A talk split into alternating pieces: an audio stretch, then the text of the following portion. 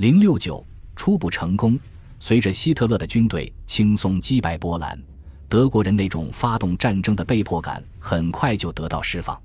整个冬天，人们热切地关注着丹麦和挪威战争的消息，但也都知道真正的较量是在西方，对法国和英国。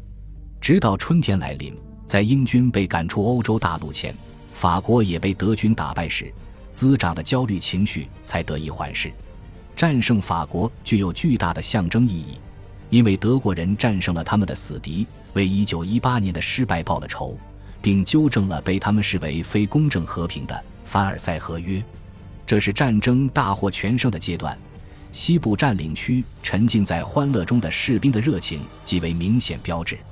年轻人写信回家，讲述他们参观法国的历史古迹，第一次在海里游泳，大口大口地吃高卢美食。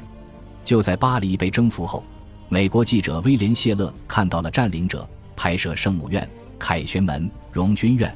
他写道：“数千名德国士兵整天聚集在无名士兵的墓前，那里火焰仍在圣湖下燃烧。他们扬起露出金发的头颅，站在那里凝望。尽管他们在家中的亲人都知道士兵们在光荣地履行职责，他们表现得像踏上土地的征服者一样。”一九四零年的西部战争。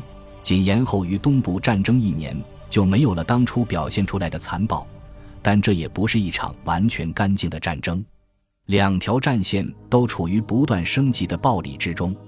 正如学者拉斐尔·舍克所指出的，1940年，法国殖民地约1500至3000被俘士兵被屠杀就是明证。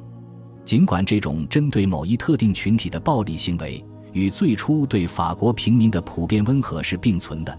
但平民的财产经常遭到掠夺，而且德国马克和法郎之间的汇率被定得很低，只有二十比一，甚至购买商品和服务也成了一种极不平等的协定。士兵的妻子应该忠于他们不在身边的丈夫，但占领者很少考虑被征服土地上对性及其他可及诱惑的享受。占领者的行为可能会有损德国人急于在欧美地区展现的他们自己的正面形象。但军队也认识到，占领区的娱乐是对艰苦作战的重要补偿。他们不禁止享乐，而是通过为占领者建立官方妓院，邀请他们乘坐巴士游览旅游景点来引导享受。经过精心审查和管理的娱乐活动对士气有积极的影响，因为他们的家人喜欢从来信中读到征服带来的旅行和消费。希特勒凭借战胜法国的力量。在国内掀起了一股狂喜的浪潮，现在准备入侵英国。英吉利海峡上空的主要空袭开始，首先是针对英国航运，然后是机场，接着是伦敦和其他主要城市。